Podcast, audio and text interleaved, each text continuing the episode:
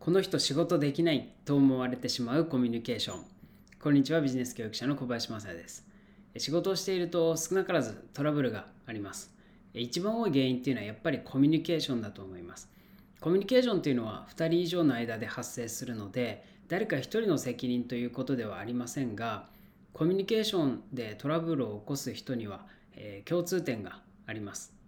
今回はその3つの特徴について私の実体験も含めてですねお伝えしていきます。ぜひこの3つ自分自身に当てはまるかなということとこの3つのどれかの特徴を持っている人と一緒に仕事をしなきゃいけなくなった時の対処法についてもお伝えします。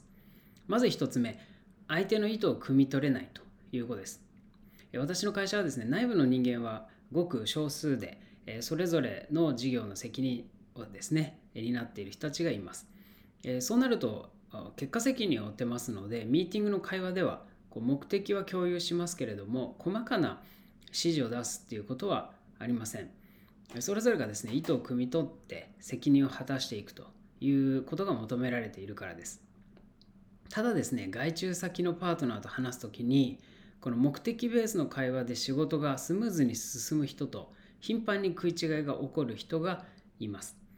えー、指示待ちでですね言われたことしかできない人っていうのは相手の意図を汲み取ってアウトプットすることができません。なのでこの人たちに目的だけを、えー、コミュニケーションとして伝えてもですね、えー、おそらく求めている期待するようなアウトプットは出てこないと思います。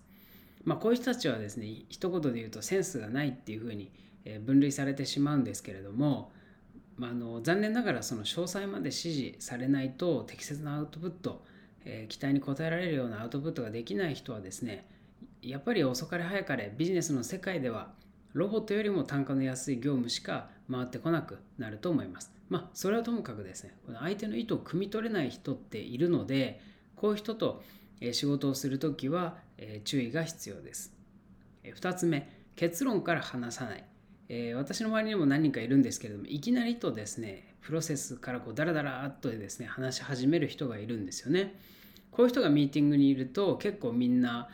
困るというか時間を奪われてしまいますよね。今私仕事だとせっかちなので途中でこう割ってですね結論から言ってもらえますかっていうふうになるんですけれどもそれは正直悪いとは思っておりません。なぜならミーティングにいる人たちの時間を奪ってしまいますしえー、みんなのこう思考を有効に活用できませんので、えー、そのように割って入ることがあります。やっぱり結論から話せない人はですねそもそもこう思考がまとまっていなかったりとか、えー、あとちょっと自己中なんですよね。なぜなら相手の時間を無駄に奪ってしまうということに対して、えー、理解がないわけです。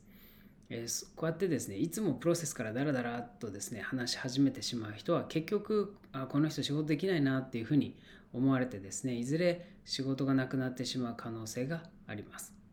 で3つ目はですね、えー、報告連絡相談が遅いということですね。結構仕事によってはもっと早く相談してくれれば修正できたのにということがあるかと思います。また依頼した内容と全然違うアウトプットが出てきたりとか当初の見積もりとですね大きく請求が変わってきたりっていうことが人によってあるかもしれません。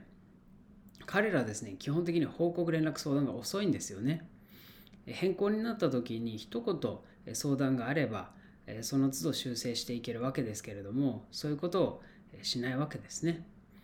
せっかく専門家職人としてスキルが高かったとしてもこういった基本的なコミュニケーションが低いとですね総合的には仕事ができないなっていうふうに分類されてしまうと思います。まあ、もったいないですよね。もしあなたのあの周りでですね、こういった意図を汲み取れないとか、結論から話さないとか、報告連絡相談が遅い、こういった人と、まあ、どうしても仕事をしなきゃいけないっていうことあると思いますけれども、相手にですね、変化を望むのはね、正直難しいと思うんですよね。それ言われて修正できるような人であれば、もう治ってると思います。そうではなくあなたが先回りしてミスを防ぐかもしくは違う人と働くというのが建設的な考え方になるかと思います。今回はこの人仕事できないと思われてしまうコミュニケーションについて考えてみました。それではまた。